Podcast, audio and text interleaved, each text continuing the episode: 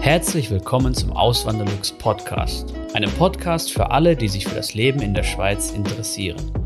Hier erfährst du, wie es sich als Einwanderer in der Schweiz lebt, mit all den kleinen und großen Unterschieden bezüglich der beiden Kulturen. Zusätzlich gibt es nützliche Tipps, um dich vor eventuellen Fettnäpfchen zu bewahren. Mein Name ist Christian Philipp Pohl, auch bekannt als Auswanderlux. Seit 2016 lebe ich in der Schweiz zusammen mit meiner Schweizer Frau und unserer gemeinsamen Tochter. Im heutigen Video geht es darum, ob die Schweiz wirklich so autofahrerfeindlich ist oder nicht so autofahrerfreundlich ist wie Deutschland. Ja? Und da habe ich jetzt mal ein paar Beispiele auch rausgesucht. Vielleicht als erstes mal so eine, so eine kurze Geschichte. 2014 ist ein Deutscher durch den Gotthardtunnel gerast mit über 200. Er hat dann hinterher hat dann ein, Interview gegeben bei einer großen Schweizer Zeitung, dem Blick. Das ist jetzt das Pendant der Bild-Zeitung, heißt einfach Blick, sieht doch fast genauso aus. Und hat da quasi, also mir kam es so vor, als hätte er dann auch wirklich die Justiz verhöhnt oder verhöhnen wollen, die Schweizer Justiz. Er hat dann angegeben, dass er mit 270 sogar durch den Tunnel gerast wäre, wo man ja, wobei maximal erlaubt ist ja auf Schweizer Autobahn 120 und das ist wirklich jetzt schon eine, eine krasse Überschreitung. Und er hat sogar andere Verkehrsteilnehmer noch gefährdet, indem er über einen Standstreifen gefahren ist und dort überholt hat. Und äh, als Grund hat er angegeben, Freude am Fahren und er hatte Hunger gehabt, weil es war schon sehr spät. Ja. Er ist dann Richtung Süden gerast, was auch noch interessant ist. Wollte wohl Richtung Italien. Dann hat die Schweizer, äh, also die Schweizer Polizei, besser gesagt die Tessiner Polizei, hat ihn nur stoppen können, indem sie den Tunnel gesperrt hat, einen Tunnel, der dahinter war. Da kann man halt so Schranken zumachen und vorher kann man noch die, die ähm, Spuren sperren, indem man halt die Ampel auf Rot schaltet. Ja, das, das, wenn man dann natürlich dem nicht äh, nachkommt, dann bringt das nichts. Aber der Verkehr vorher, der ist dann halt gestoppt, hat einen Stau. Es kam zu einem Stau und daraufhin konnte er nicht mehr weiter und wurde dann gestoppt. Ja. Ähm, festgenommen wurde er nicht, er wurde schon freigelassen. Er ist dann mit dem Taxi weitergefahren, weil das Auto wurde beschlagnahmt.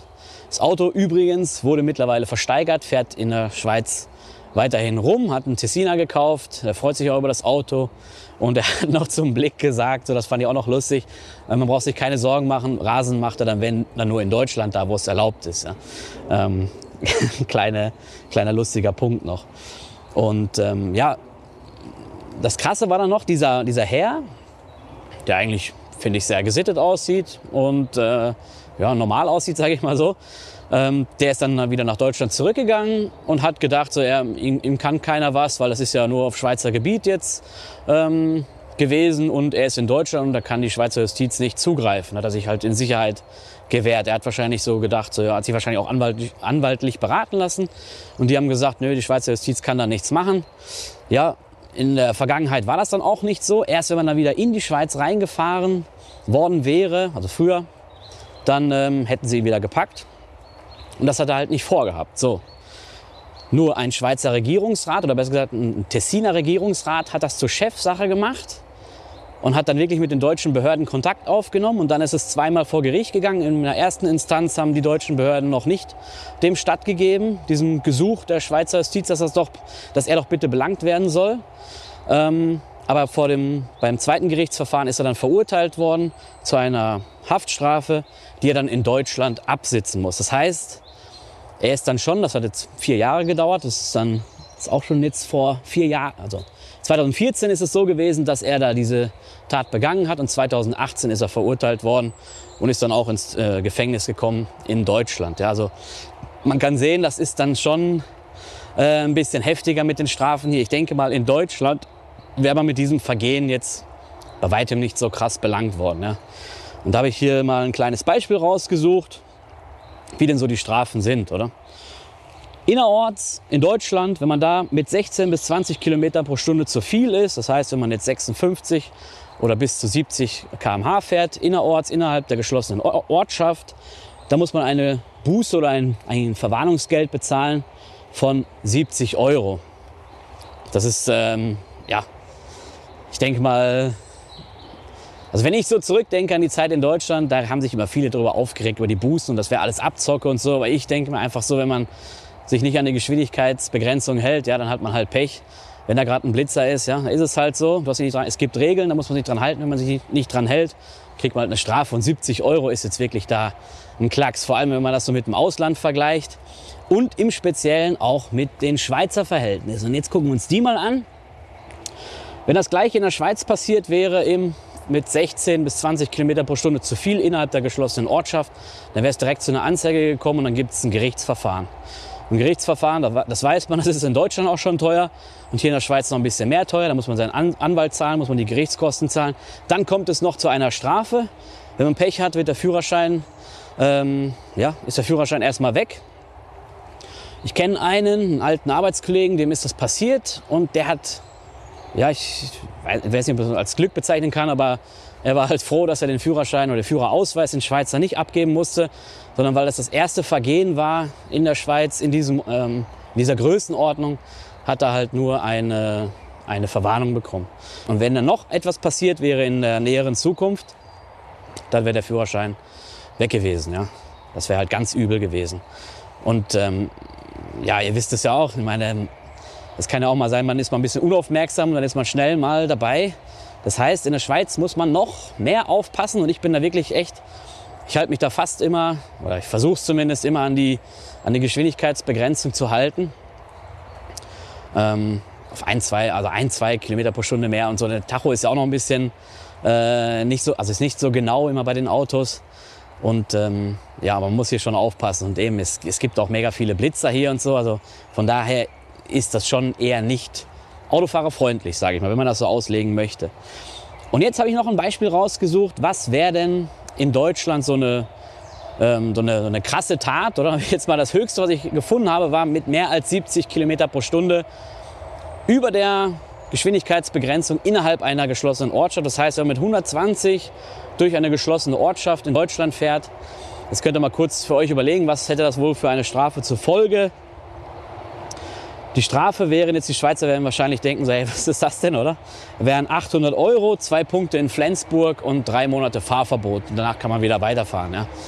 Ähm, und ich denke mir so, ey, wenn man mit 120 durch eine geschlossene Ortschaft fährt, und da ist ja auch, das ist egal, ob man in der Nacht fährt oder tagsüber. Sagen wir mal, derjenige fährt tagsüber ähm, und da sind noch, weiß weiß ich, Kinder auf der Straße oder so, oder an der Straße, dann ist das einfach so eine Gefährdung von, von äh, Personen, das, das geht einfach nicht. Oder da finde ich diese Strafe von, 700, äh, von 800 Euro, Entschuldigung, zwei Punkten in Flensburg und auch den drei Monaten Fahrverbot, das finde ich einfach dann lächerlich, muss ich einfach sagen. Also wenn das keine Straftat ist, dann weiß ich auch nicht. Ist meine persönliche Meinung. Ja. Wenn das in der Schweiz passieren würde, dann äh, kann man sich schon mal darauf einstellen, das wird, ein richtig, das wird eine richtig fette, fette Strafe geben. Und das Auto ist dann in der Regel auch weg. Ja. Ähm, wenn man das als Rasen ähm, bezeichnet. Und wenn der Richter sagt, das war ein Rasen und der hat noch andere gefährdet, dann ist das Auto in der Regel weg. Und dann wird es halt versteigert. Ja. Dann, kommt's, dann freut sich jemand anderes über das Auto und der Staat freut sich über die Einnahmen. Und das sind halt die, die krassen Strafen. Ja. Das, ist, äh, das ist dann halt so hier in der Schweiz. Ja.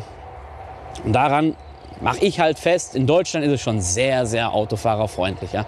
Was man dann auch an diesen laschen Strafen erkennen kann. Und interessant, ich habe das mal gepostet bei Facebook, ähm, wo ich eigentlich nie große Reaktionen bekomme, weil das einfach nicht so ähm, häufig angeguckt wird, diese Beiträge.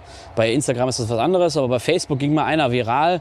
Da habe ich eine Buße gekriegt aus Deutschland über 10 Euro. Da habe ich mir gedacht, also wenn alleine der Sachbearbeiter, der da sitzt und dann den Brief fertig macht und dann per Post verschickt und alles, selbst das ist ja teurer als diese 10 Euro, die ich dann da bezahlen muss. Ja, für, ich weiß gar nicht mehr, wie viel ich da schneller gefahren bin. Das war auf, war auf der Autobahn, meine ich, irgendwie weiß nicht, 10 oder 15 km/h zu schnell. Und ähm, fand ich halt lächerlich. Und da kamen dann aus Deutschland auch Reaktionen wie, ja, äh, was regst du dich denn so auf und so, ist doch nicht lasch, das ist immer noch teuer genug. Und jetzt eben das typische, ich, ich bezeichne das als Stammtischgewäsch. Ja. Ähm, genau, das dazu. Und habe ich jetzt noch was Interessantes, genau, was, was ähm, aus meiner Erfahrung hier vielleicht noch ein paar paar Sachen so über die Schweiz.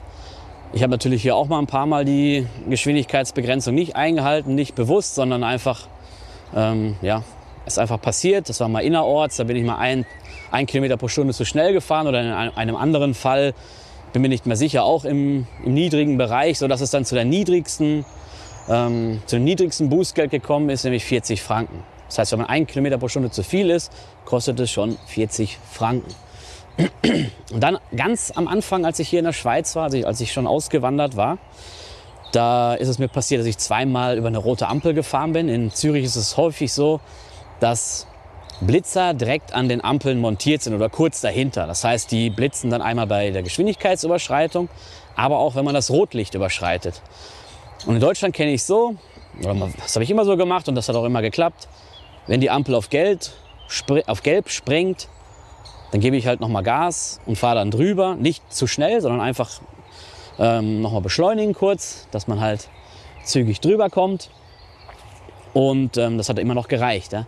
In Zürich sind die Gelbphasen aber, ähm, das ist zumindest mein Anschein, viel, viel kürzer als in Deutschland, sodass es dann immer, äh, also wenn ich das so machen würde, würde es immer dazu kommen, dass ich über Rot fahre. Und zweimal ist mir das halt passiert. Ja.